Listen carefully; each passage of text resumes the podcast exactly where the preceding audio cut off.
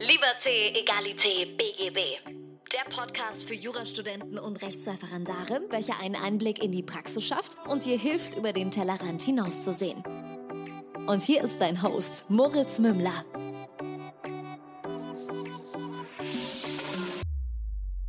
Servus und herzlich willkommen zu einer neuen Folge von Liberté, Egalité, BGB. Mein Name ist immer noch Moritz Mümmler und das ist dein Podcast äh, für Rechtsreferendare und Jurastudenten, die sich auch etwas äh, außerhalb des Jurastudiums ähm, ja, den Weg anderer Justen anschauen wollen. Und ähm, ich habe heute zum wiederholten Mal äh, die liebe Rechthaberin ähm, zu Gast. Äh, unter dem Namen findet ihr sie bei Instagram und äh, sie ist aktuell in der Staatsanwaltschaft und ich freue mich sehr, mal so ein paar ähm, Einblicke aus den ersten Monaten im Berufsleben äh, zu bekommen. Schön, dass du da bist. Vielen Dank für die Einladung. Äh, ich glaube, wenn ich mich nicht ganz täusche, müsste es in etwa fünf Monate, sechs Monate her sein, dass wir zuletzt gesprochen haben, oder?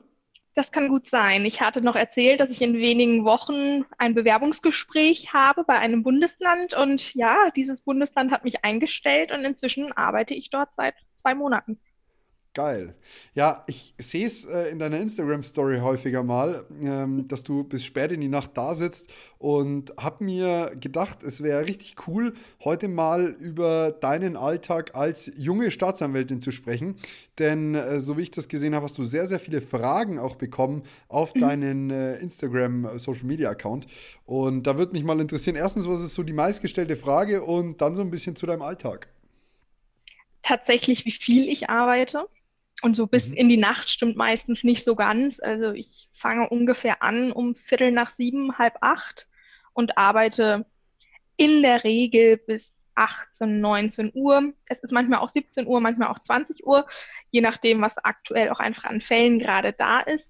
Ich glaube, das ist tatsächlich eine der meistgestelltesten Fragen. Ja, und ansonsten auch, in welcher Abteilung ich tatsächlich tätig bin und ob tatsächlich die Justiz so abgesoffen ist, wie man es immer behauptet. Mhm.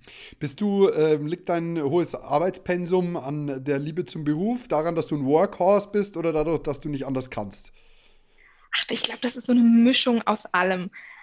Am Anfang war es definitiv das Neue, das auch so ein bisschen dazu geführt hat, dass man sich einfach in gewisse Dinge länger einarbeiten muss, noch nicht von Anfang an weiß, okay, ich habe jetzt hier eine Akte, da ist ein Zettelchen drin, ich muss irgendwas machen. Ja, aber was muss ich denn überhaupt machen? Und dieses, was muss ich denn überhaupt machen, hat natürlich am Anfang sehr, sehr viel Zeit in Anspruch genommen. Das geht jetzt aber auch schon nach zwei Monaten. Und ansonsten natürlich auch die Liebe zum Beruf. Und ich persönlich kann es nicht so leiden, wenn ich nach Hause gehe und hinter mir noch ein Berg an Akten liegt. Da habe ich einfach ein schlechtes Gewissen. Das kann ich nicht mit mir vereinbaren. Das heißt, die Masse an Verfahren und Akten, die mir vorgelegt werden, führen natürlich auch dazu, dass ich mal ein, zwei, drei Stunden länger sitze als mhm. vielleicht angedacht. Wie ist denn so dein Gesamteindruck von dem, was du dir vorher vorgestellt hast und dem, was tatsächlich Realität ist? Äh, inwiefern macht es dir Spaß? Wie, wie, wie hat sich das alles so ein bisschen entwickelt? Jetzt haben mhm. wir zwei Monate und da glaube ich, so ein bisschen äh, Fazit kann man schon mal ziehen. Ich hätte nicht gedacht, dass es so viel reine Dezernatsarbeit ist. Das heißt, so wenig juristisches Handwerk. Mhm. Ich würde fast sagen, 60 Prozent der Akten Mache ich eine Wiedervorlage? Gewähre ich Akteneinsicht? Mhm. Mache ich irgendwelche Sachstandsanfragen an die KTU oder auch teilweise an die Polizei? Was ist eine KTU? Kriminaltechnische Untersuchung. Okay. Also von irgendwelchen Beweismitteln, DNA, sowas. Mhm. Da ist zum Beispiel auch das Problem, dass diese Gutachten teilweise jahrelang dauern, bis die überhaupt fertig sind. Dementsprechend hakt man da dann ab und zu einfach mal nach, okay Leute, was ist Stand der Dinge? Wann kann ich ungefähr mit einem Ergebnis rechnen?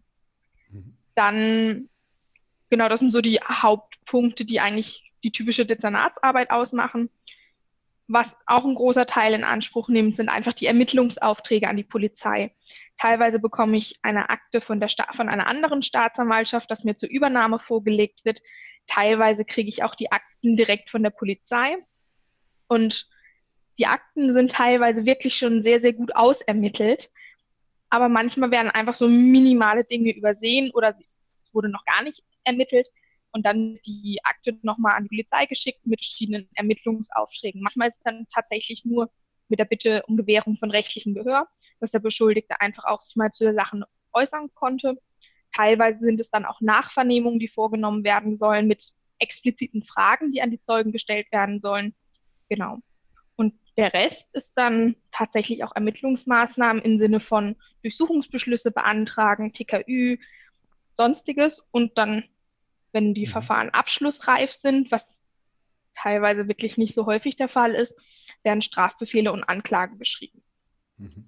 Genau, Hast du dann auch so ein bisschen zum Detektiv praktisch, dass du sagst, hier, das Puzzleteil fehlt noch so ein bisschen, wir müssen das noch hinkriegen. Genau, genau das ist es. Das sind manchmal wirklich nur so ganz kleine Kleinigkeiten, wo man dann so drüber stolpert und denkt, ja, da könnte man jetzt nochmal nachhaken. Jetzt eine äh, Frage, die äh, gar nicht so freundlich ist, aber nicht böse gemeint ist. Ähm, liegt es daran, dass du recht penibel bist oder liegt es daran, dass du sagst, das, das brauche ich schon? Oder bist du praktisch dadurch, dass du die ersten zwei Monate erst im Beruf bist, einfach doppelt vorsichtig, dass dir kein, dass ja, einfach diese, diese Überambitioniertheit, die man manchen mhm. vorwirft, mhm. äh, im Sinne von, ich möchte meine Arbeit einfach am Anfang zumindest noch gescheit machen? Also schwierig. Ich bin definitiv noch nicht so abgestumpft wie vielleicht manche Kollegen, die schon wesentlich länger im Beruf sind. Und mir fehlt vielleicht auch ein Stück weit die Ermittlungserfahrung, dass ich weiß, dass gewisse Ansätze einfach keine Aussicht auf Erfolg haben.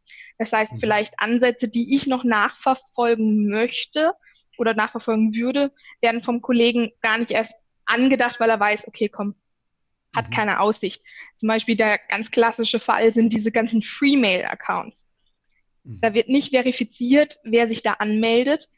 Das hat eigentlich in der Regel keine Aussicht. Das muss man dann als letzten Punkt eigentlich nicht mehr anordnen, wobei das sind so Fälle, das macht die Polizei auch häufig schon von sich aus. Mhm. Wirst du dann, äh, kam das vor, dass du praktisch von der Polizei eine Antwort bekommen hast im Sinne von, also liebe Frau so und so, das macht jetzt nicht wirklich Sinn? Ja, tatsächlich. Und auch schon Anrufe, weil, äh, naja, wenn man die Akte dann zurückbekommt, ist sowas ja auch immer gleich aktenkundig. Das ist natürlich dann schon schöner, wenn man die Akte zurückschickt nach telefonischer Rücksprache. Mhm. Dann steht einfach nicht drin, warum man sie auch zurückgeschickt hat. Klar, wie hast du darauf reagiert? Also gab es eine Situation, wo du dann gesagt hast, nein, das wird gemacht, weil ich sage das? Mhm. Oder hast du praktisch dann gesagt, okay, hier macht, sehe ich ein den Punkt. Also ich würde einfach so ein bisschen der Kontakt mit der Polizei, weil du bist eine, eine, eine relativ junge Frau, die in dem mhm. Ganzen tätig ist. Da kann ich mir schon, also es wird die ganze Zeit auf diese Autoritätsfrage rauslaufen. Einfach weil das, glaube ich, auch die größte Hürde ist für jemanden, der erst aus dem Referendariat kommt, egal jetzt ob mhm. männlich, weiblich oder wie auch immer, äh, glaube ich, dass das so ein bisschen das Thema ist, das durchaus interessant ist. Gut, das Grundproblem, was da so ein bisschen auch mit zusammenhängt, ist ja, dass ich in der Gegenzeichnung bin. Das heißt, ich mhm. darf grundsätzlich keine Entscheidung ohne mit Absprache oder ohne der Zustimmung meines Gegenzeichners treffen. Das heißt, wenn halt dann ein Polizeibeamter anruft, steht man auch erstmal vor dem Problem zu sagen, oh, da muss ich jetzt erstmal Rücksprache halten. Was natürlich schon per se die eigene Autorität ein Stück weit untergräbt, wobei ich dann auch nicht sage, oh, äh, ich bin noch in der Gegenzeichnung, ich muss da jetzt erstmal abklären, ob ich das genauso machen darf, sondern ich verkaufe das dann häufig so, dass ich sage, okay, in dem konkreten Fall muss ich nochmal intern Rücksprache halten, wie das dann üblicherweise gehandhabt wird. So mhm. versuche ich das häufig dann zu verpacken. Ähm, es gab tatsächlich schon Fälle, in denen, in dem konkreten Fall war die Ermittlungsanordnung von meinem Vorgänger, der das Dezernat hatte. Und da hatte ich dann einen Anruf bekommen und so, Frau so und so, hm, hm, hm, ich sehe da eigentlich keinen wirklichen Erfolg für diesen Ermittlungsansatz. Das, was er mir geschildert hat, klang schlüssig. Da habe ich dann auch gedacht, ja gut, hat er vielleicht recht. Ich habe gesagt, gut, schicken Sie mir die Akte zurück. Habe mir die Akte tatsächlich nochmal selber angeschaut und dachte, ja, nee, also so genau hat er mir das am Telefon auch gar nicht geschildert. Finde ich jetzt nicht und habe ihm die Akte wieder hingeschickt. Mhm. Dass er das doch durchführen soll. Geil. so gehört ja, sich. ja, Nein, das ist ja, cool. tatsächlich. Also ich, ich, bei dir, ich meine, ich mache mir keine Sorgen, das habe ich in unserem ersten äh, Call schon gemerkt, aber es ist trotzdem so, dass ich sage, wenn ich habe keinen Einblick in die Praxis, du äh, bist letztlich äh, die erste Person aktuell hier, die wir von der Justiz da haben. Ähm, hoffentlich nicht die letzte, aber diesbezüglich ist es einfach ein interessantes Thema, weil ich kann mir vorstellen, dass ganz viele zumindest das, das Ziel haben, in die Justiz zu gehen ähm, und man doch relativ schnell sehr viel Autorität bekommt. Also klar ist die Staatsanwaltschaft irgendwie ähm, die objektivste Behörde der Welt, aber dennoch hat sie mhm. doch einiges zu sagen und du hast auf einmal schon eine recht hohe Position. Ja, was man auch ganz häufig merkt, man telefoniert sehr viel. Das wird mir auch immer wieder gesagt, bevor man irgendwas hinschickt, mal zum Telefonhörer greifen. Damit lässt sich vieles sehr viel schneller regeln. Und mir ist schon aufgefallen, je nachdem, wie man sich am Telefon meldet, reagieren die Menschen auf der anderen Seite ganz anders. ob man jetzt nur sagt Name Staatsanwaltschaft so und so oder Staatsanwältin XY Staatsanwaltschaft so und so, macht komischerweise einen Riesenunterschied. Mhm. Ja, das äh, hat durchaus, also ich beschäftige mich ab und zu mit solchen Themen, was Autorität und so weiter angeht. Ähm, mhm. gibt äh, sehr viele äh, Untersuchungen zu dem Thema, dass sobald man einen Brief von einem Rechtsanwalt bekommt, man viel eher geneigt ist, den ernst zu nehmen, als genau. wenn da nicht Rechtsanwalt dahinter steht. Wobei ja. man ja nicht mal weiß, ob, also in dem, deinem Fall betrifft es das gar nicht, aber in, in dem Fall, den ich gerade schildere, weiß man ja nicht, mhm. ist das gegenüber wirklich ein Rechtsanwalt oder äh, nur ja. weil ein Doktor davor steht. Also ja, ich hatte auch schon teilweise Informationen bekommen, wo ich gedacht habe, hm, ne, ohne dass ihr wisst, dass ich tatsächlich Staatsanwältin bin, kann manchmal auch kritisch sein. Ja, ich hoffe, da ruft nicht jeden Tag jemand an. Ja. Wie sind, deine, wie sind deine ersten Verhandlungen gelaufen? Also warst du äh, schon allein in Verhandlungen? Wie lief's? Äh, hattest du, ähm, ich meine, ich, ich stelle mir das zumindest interessant vor, zu sagen, du stehst da als Staatsanwältin gegenüber einem super erfahrenen Strafverteidiger. Ähm, wird da vom Gericht Rücksicht genommen? Wie, wie war es? Hattest du das überhaupt schon? Ich glaube, mein ganz, ganz großer Vorteil ist einfach, dass ich schon unglaublich viele Verhandlungen im Referendariat gemacht habe. Mhm Dementsprechend war bei mir ein Stück weit das Problem, dass ich mich hier an die andere, an den anderen Anklageaufbau ein Stück weit gewöhnen musste. Und natürlich Richter, die man noch nicht kennt. Ich meine, jeder Richter hat eine andere Persönlichkeit, an die man sich so ein bisschen herantasten muss. Das sind so Kleinigkeiten, aber grundsätzlich hatte ich damit kein Problem. Bisher mache ich alleine Verhandlungen, aber nur vor dem Strafrichter. Cool. Für, für andere Verhandlungen brauche ich dann das große Zeichnungsrecht. Wie lange dauert das noch? Ich bekomme das große Zeichnungsrecht aller Voraussicht nach Mitte Juni, also nach sechs Monaten. Krass, es ist auch echt, Mitte Juli, echt schnell, Juli, wenn man mal ehrlich ist. Also ich meine, ich glaube, die Lernkurve ist extrem steil am Anfang. Das ja, kann ich mir schon absolut. vorstellen, aber es geht trotzdem, das ist trotzdem schnell. Ja, wobei, wenn man überlegt, dieses Prinzip der Gegenzeichnung ist nur bei den Staatsanwälten, nicht bei den Richtern. Die Richter laufen, zumindest bei uns im Bundesland, rund zwei Wochen bei einem Kollegen mit ein Stück weit und ab dann machen die, treffen die alle Entscheidungen komplett selbstständig okay. und werden nicht gegengezeichnet wie wir. Ähm, dazu muss man sagen, jetzt muss ich mich hier ganz frech outen, dass ich gar nicht ganz genau sicher bin, wie das System läuft, dass du in den, in den Richterdienst reinkommst. Aber meines Wissens musst du doch vorher schon bei der Staatsanwaltschaft tätig sein, oder? Kommt auf das Bundesland drauf an. Das wird überall okay. unterschiedlich gehandhabt. Okay. Also ich hätte jetzt Weil, genauso gut auch als Richterin anfangen können, wenn ich das gewollt hätte. Du hättest echt als Richterin anfangen ja. können. Das ist krass. Das, also kein, keine Kritik an dir, überhaupt nicht. nein, nein, alles gut. Aber es ist schon krass, ja. wenn ich mir vorstelle, hey, ich, steh, ich schreibe im November Staatsexamen, im Mai habe ich, mhm. mein, hab ich mein, mein Ding. So in, in einem Jahr knapp. Ich meine, ich kriege die Richternote nicht, aber ähm, wenn ich mich da überlege, du sitzt auf einmal auf so einem Stuhl, gerade warst du noch Referendar. Ja. Äh, und ey, ist schon heftig. Wow. Das ist mhm. nicht ohne. So, ich möchte den Podcast kurz für Werbung in eigener Sache unterbrechen. Um diesen Podcast am Leben zu halten, ist die Unterstützung von The Loyal One, der Tasche für deinen Schönfelder und deinen Sartorius in den verschiedensten Farben, absolut nötig. Die Tasche ist nicht nur elegant, nützlich und absolut hochwertig, sondern sie ist auch der perfekte Begleiter durch dein Studium, Referendariat oder das Praktikum. Du kannst sie jetzt mit Podcast 10 exklusiv 10% Rabatt unter www.theloyalone.de sichern und alle Taschen werden auch direkt mit einem Standfuß für deinen Schönfelder oder Sartorius geliefert.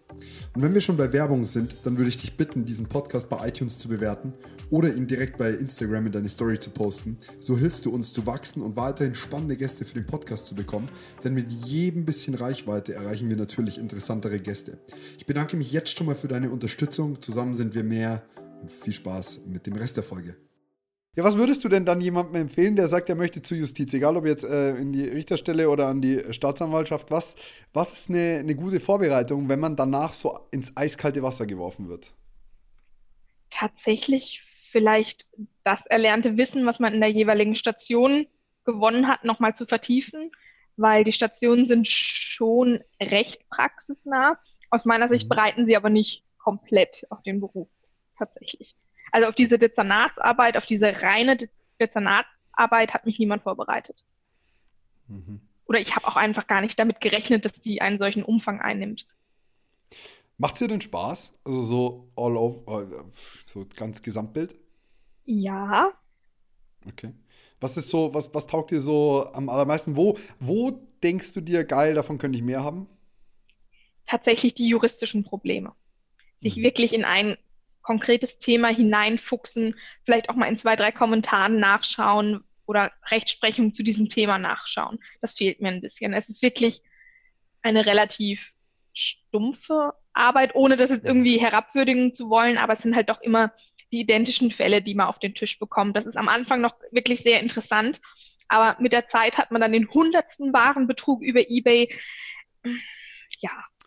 Genau, erzähl uns mal, was sind so die, die generellsten Fälle, die du da bekommst? Ich meine, Warenbetrug über eBay, ähm, wie, also passiert es nur den Leuten, die sich besonders doof anstellen, dass sie da beschissen werden? Oder äh, kannst du da irgendwelche allgemeinen Tipps geben, was aktuell so richtig in und richtig modern ist an, an Betrugsmaschen und keine Ahnung was? Also was ich relativ häufig auf dem Tisch habe, ist das sogenannte Love Scamming und in dem Zusammenhang dann sowohl in Betrug Hinsicht als auch in Geldwäsche Hinsicht.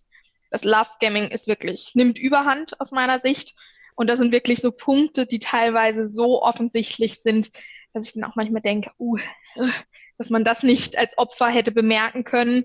Aber gut, ich denke, viele sind blind vor Liebe in den Fällen tatsächlich. Läuft dann, wenn ich mich nicht ganz täusche, einfach darüber ab, dass man sich in den gängigen Dating-Portalen kennenlernt und ähm, ja. das Gegenüber dann irgendwie irgendwann mal nach Geld fragt oder wie auch immer. Genau, häufig werden dann auch so Geschichten gesponnen. Ganz klassisch ist der Soldat, der irgendwo stationiert ist, dann irgendwelche Dinge passieren. Sein Kind ist krank, er braucht Geld für das Kind, er möchte die Person besuchen, er braucht Geld für die Reise und ach ja, er hat aber gar kein eigenes Konto, das Geld müsste dann auf ein anderes Konto überwiesen werden. Das sind so gängige Konstellationen. Da hatten wir gerade was Krasses. Wir haben gerade eine Marke angemeldet und ähm, man bekommt regelmäßig Fake Nachrichten vom DPMA. Und mhm. wir haben jetzt eine bekommen per Post, wirklich mit allem identisch. Sogar die Person, um die es ging, war identisch mit der richtigen Telefonnummer und alles. Und dann ruft mich mhm. mein Geschäftspartner, der, der, Ludwig, ruft mich an und meint, Moritz, kannst du dir das nochmal anschauen und kannst du da vielleicht mal anrufen, ob das von denen ist? Und das mhm. Einzige, woran ich es in Sekunde 1 erkannt habe, war, die IBAN hat mit PL angefangen also ja. Polen. Und ja. ich nur so zu ihm, hey Ludwig, hast du das nicht gesehen? Und ich so, er langt sich an die Stirn und er nur so, mm. solche Arschlöcher, er hat es echt nicht glauben können, weil er meinte nur ja. so, die haben alles so gut gemacht, das Briefpapier war hochwertig bis zum geht nicht mehr. Und das Einzige, woran es aufgefallen ist, ist die IBAN. Und ich so, ja, spätestens bei der Überweisung hättest du es gemerkt. Also normalerweise. Ja, ja. Und was auch ganz häufig sind, sind diese Straftaten gegen ältere Menschen sei es, dass vorgespielt wird, so die Polizeimasche, oh, sie werden von irgendjemandem beobachtet. Ich schicke jetzt Polizeibeamten vorbei, die ihr Hab und Gut sichern. Bitte händigen Sie Ihr Hab und Gut aus. Das passi passiert tatsächlich auch sehr häufig. Mhm habe ich jetzt ein paar Mal mitbekommen. Wie ist es, wenn du da in der, in der Verhandlung sitzt und der Angeklagte sitzt da? Ist dem, also hast du da irgendwie äh, besondere Reue gemerkt oder hast du gemerkt, dass denen das eigentlich alles scheißegal ist und das eh die hundertste Tat ist? Oder wie, gib uns da so ein bisschen Einblick vielleicht. Mm, ich glaube, das ist wirklich von Mensch zu Mensch total unterschiedlich. Ich hatte da wirklich schon Menschen sitzen, bei denen hat man tatsächlich gemerkt und ich konnte das auch glauben, dass sie wirklich tief bereuen, was sie da gemacht haben. Aber es gab auch schon Angeklagte, die ein Stück weit so ein Schild um sich rumgebaut hatten und da prallte alles ab. Da hat man auch noch ein bisschen auf sie versucht einzureden, wenn man vielleicht auch eine Entscheidung getroffen hat, die doch recht milde war und ihnen nochmal verdeutlicht hat, dass es jetzt auch vielleicht so ein letzte, eine letzte Chance war. Viele erkennen das gar nicht mehr. Wo sitzt du denn eigentlich dann in der Sitzung? Sitzt du auch beim, ist es auch so, dass ihr beim Gericht oben sitzt äh, als Staatsanwaltschaftsvertreter, als Vertreter der Staatsanwaltschaft? Kommt tatsächlich auf den Sitzungssaal drauf an. Aber okay. in der Regel sitzt man dem Angeklagten gegenüber. Okay, weil bei mir war es tatsächlich so, ähm, dass die Staatsanwaltschaft direkt auf der Höhe des Richterpults mit an dem Richterpult an dem Ende saß praktisch. Und ähm, ich fand eigentlich das Bild, das dadurch vermittelt worden ist, wenn man so wirklich symbolisch nimmt, ein bisschen verquert und ein bisschen falsch, weil ich irgendwie ja. nicht finde, dass die Staatsanwaltschaft auf der Höhe des Gerichts nichts zu suchen hat in meinen Augen. Sehe ich auch so. Sondern vielmehr, okay, genau, sowas, da wollte ich mal hören, was du dazu sagst. Definitiv, weil ich glaube, dass dann auch der Eindruck erweckt wird, dass Gericht und Staatsanwaltschaft unter eine Decke stecken und der Angeklagte sowieso nichts mehr zu seiner Verteidigung sagen kann, weil sowieso schon alles zwischen den beiden Parteien geklärt ist. Also ich finde das auch nicht richtig. Weil tatsächlich ist ein, ich weiß es halt nur von Bayern, dass es da relativ krass ist, dass man ähm, ja recht munter zwischen Staatsanwaltschaft und Gericht hin und her springt und dann mhm. geht man zusammen essen, weil man will sich natürlich auch nicht verscheißen mit demjenigen, der dann darüber entscheidet, welchen Posten man das nächste Mal übernimmt, so nach dem Motto. Mhm. Ähm, das das habe ich tatsächlich als problematisch empfunden und es ist eigentlich echt ganz schön, dass du das ähm, zumindest ähnlich siehst, weil das wirkt, wirft den Blick drauf oder wirft das Licht darauf, dass ähm, du dich dafür einsetzt, dass die Staatsanwaltschaft weiterhin die objektivste Behörde der Welt bleibt. Ja, definitiv. Aber man muss schon ehrlicherweise sagen, dass der Kontakt zu den Richtern gerade am Amtsgericht wirklich sehr gut ist und man da auch gerne mal den Telefonhörer greift und auch mal so mhm. mit denen quatscht.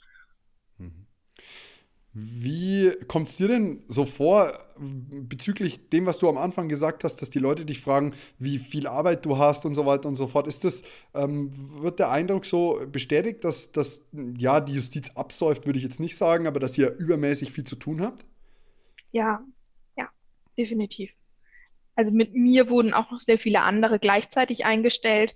Man merkt, dass viele Einstellungen erfolgen und Dennoch wird es aktuell noch nicht besser, was einfach die Eingangszahlen angeht.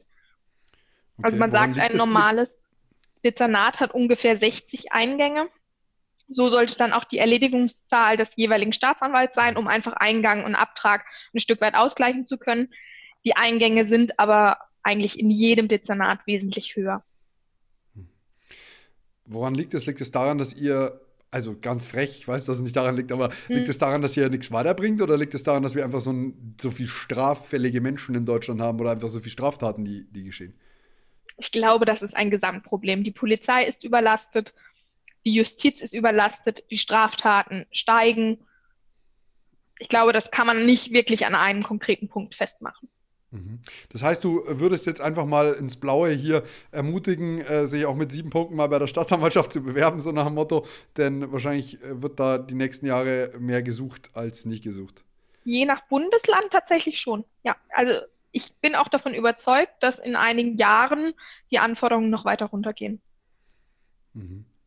Ja, ich bin jetzt mal gespannt tatsächlich mit der ganzen Corona-Virenproblematik, äh, mit Ausgangssperre in äh, Bayern. Mhm. Jetzt habe ich schon ähm, jetzt fangen die Graffiti-Sprayer schon wieder ein bisschen mehr an, weil jetzt ist weniger los, kannst natürlich wieder in Ruhe ein bisschen sprayen. Ähm, ja. Bin ich tatsächlich mal gespannt, ob sich dadurch weniger Straftaten ereignen oder mehr. Ich kann mir vorstellen, dass diese Internetstraftaten äh, durchaus steigen werden. Ja, kann ich mir auch vorstellen. Und was so ein Stück weit das Problem ist, also wir arbeiten weiterhin. Aber wir haben zum Beispiel nicht mehr so viele Verhandlungstermine. Wir haben an Verhandlungen nur noch Eilsachen, sprich Haftsachen oder unaufschiebbare Verhandlungen. Und naja, genauso wie bei uns teilweise Mitarbeiter im Sonderurlaub sind, um einfach die Kinder weiterhin betreuen zu können, sind auch auf, der Polizei, auf Seiten der Polizei viele in Sonderurlaub. Und ein Stück weit merkt man schon, dass die Menschen dort weniger erreichbar sind und dass auch weniger Fälle dort bearbeitet werden und bei uns in der Staatsanwaltschaft eingehen. Also ich muss mhm. sagen, die letzten drei Tage, Mittwoch bis Freitag, ich habe noch nie so früh Feierabend machen können, weil einfach nicht der Eingang da war, wie er sonst da war oder sonst ja. da ist. Also ich muss sagen, ich habe noch nie so viele Scam-E-Mails bekommen wie in der letzten Woche. Ähm, so im Sinne, klar, jetzt ist Disney Plus irgendwie ein neuer Streamingdienst gestartet. Hier mhm. Ihre Dis Disney Plus-Konto jetzt eröffnen. Äh, oder Netflix, ihre, das war richtig gemein, weil Netflix ist natürlich aktuell das, was alle irgendwie brauchen, wenn sie mhm, daheim chillen. Ja. Und dann ja. war so, ähm, Ihre Zahlungsart aktualisieren bitte. Und ich auf den Absender geschaut und mir gedacht, mich kriegt ihr diesmal nicht. ja, da das bin ich aber auch wirklich mal gespannt. Was ich mir zum Beispiel tatsächlich vorstellen kann, dass die Wohnungseinbrüche zurückgehen, mhm. weil die Menschen im Regelfall jetzt mehr zu Hause sind. Ja. Was ist denn dein, dein Ziel für die Zukunft? Also, was hast, hast du, so also wie ich dich kenne, hast du einen Plan im Kopf und ähm, wo möchtest du hin? Äh, bist du auf dem Weg zur Oberstaatsanwältin, äh, Oberstaatsanwältin als Gruppenleiter oder ähm, wo, wo geht der Weg hin für dich? Hm, also aktuell spiele ich mit dem Gedanken, ein LLM parallel zu machen. Mhm. Eine Promotion steht auch noch im Raum ähm, und natürlich irgendwann auch die Abordnung, um als Abteilungsleiterin, also als Oberstaatsanwältin arbeiten zu können. Wobei ich glaube, höher würde ich gar nicht wollen, weil mir sonst die Verwaltungstätigkeit zu einnehmend wäre. Also du hättest einfach Bock auf größere Verfahren und äh, weniger Verwaltung. Oder mehr juristische Arbeit. Ja. Aber das klingt doch cool. Äh, jedenfalls klingt das Ganze so, als hättest du äh, ja vor dir mehr Arbeit aufzuhalten als weniger. Und naja, also dein LMM und ein Doktor und die Arbeit und alles, das kann ich mir schon stressig vorstellen. Ja, gut. Aber man gewöhnt sich auch recht schnell an den Arbeitsalltag. Und ich war jetzt am Freitag um halb vier zu Hause und ja, man ist dann auch sonntags um 15 Uhr schon mehr oder weniger tiefenentspannt. Und da kribbelt es einen schon in, die, in den Fingern, ob man jetzt vielleicht auch noch zum Büro fährt und die eine oder andere Akte vielleicht macht. Ja, aber heute habe ich die Füße stillgehalten. Recht hast du. Ich habe tatsächlich, ähm, um mal hier den Bogen zu unserem letzten Gespräch zu schlagen, angefangen, mir äh, Karteikarten zu schreiben. Ähm, hm, habe ich mitbekommen. Habe sie nicht am, nicht am PC äh, und äh, ganz frech nicht nach deiner Vorlage, sondern ich habe es mir einfach mal äh, angefangen runterzuschreiben. War auch mhm. tatsächlich so ein kleiner ähm, Professor Lorenz Input und äh, es, der, der Karteikartenstapel wächst. Äh, ich äh, bin so ein bisschen am Wiederholen, es, es klappt schon ganz okay, aber ich habe das Gefühl, es wird noch. Und ein paar Monate habe ich noch. Angeblich soll nämlich unser Staatsexamen verschoben werden, weil wir unsere Ausbildungsziele nicht erreichen. Das heißt, mm. ähm, wir sind natürlich jetzt gerade alle nicht irgendwie da, wo wir sein sollten. Wir schreiben nicht die Klausuren, ja. die wir schreiben sollten. Mal schauen, ich bin gespannt. Ja, aber ruh dich nicht darauf aus, dass es eventuell verschoben werden könnte. Nee, no? ich, ich, nutze die zwei Monate, die ich vielleicht länger habe, wo ich mir denke, geil, das sind die, die mir gefehlt haben. Hoffentlich, nein, ich bin gar nicht so scharf drauf, dass wieder verschoben wird. Ich mag sowas nicht eigentlich. Nach hinten verschieben ist genauso scheiße mhm. wie nach vorne, weil äh, alle anderen haben auch mehr Zeit und ich werde nicht besser als die anderen, nur weil ich mehr Zeit habe. Also, das ist so ein bisschen. Ja, ich nicht. Kommt darauf äh, an, was man mit der Zeit tatsächlich konkret macht. Bei mir wäre es tatsächlich das Allerbeste, du bringst uns etwas bei, gibst uns keine Zeit, es zu wiederholen und zu lernen und dann lässt uns schreiben. Dann bin ich mich so echt überdurchschnittlich gut, weil mein, ganz am Anfang ist meine Lehrkurve extrem steil und die wird halt dann sehr schnell sehr degressiv. Mhm. So ein bisschen wie, der, wie, die, wie die anwaltlichen Gebühren. Aber dann tatsächlich auch der Tipp, nicht nur Karteikarten schreiben, sondern auch wiederholen. Weil ja, die ganzen ja, geschriebenen Karteikarten bringen halt nichts, wenn sie da in irgendeiner Kiste liegen und nicht wiederholt werden ich denke schon immer an dich, wie du mir gesagt hast, oder wie du erzählt hast, dass du über 800, ich glaube, nur für Strafrecht hattest. Mich trifft immer das Ja, insgesamt. Ja, ich. Aber ich habe die Ta Karteikarten tatsächlich sogar in meinem Büro stehen und schaue ab und zu in diese Karteikarten rein, weil ich die immer noch so bildlich im Kopf habe, dass ich weiß, oh, das und das Problemchen siehst du auf der und der Karteikarte. Das ist cool. Also, ja. die, geil. Dann haben wir ja noch in Bezug zur Praxis äh, eure Karteikarten alle aufheben. Und irgendwann kriege ich sie so weit, dass wir hier einen Karteikarten-Shop aufmachen und die alle verkaufen können. äh, aber das dauert noch, da muss ich noch ein bisschen arbeiten. ja. Mega. Ich bedanke mich schon mal herzlich für deine Zeit, für den Einblick in die Staatsanwaltschaft. Das war echt mega interessant und äh, wünsche dir auf diesem Weg ganz, ganz, ganz viel Erfolg, äh, dass das alles weiterhin für dich klappt, dass deine Doktorarbeit funktioniert, dass du deine LNM schaffst. Aber über dir mache ich mir gar keine Sorgen. Vielen, vielen Dank. Sehr gerne. Ich wünsche dir was. Mach's gut. Tschüss.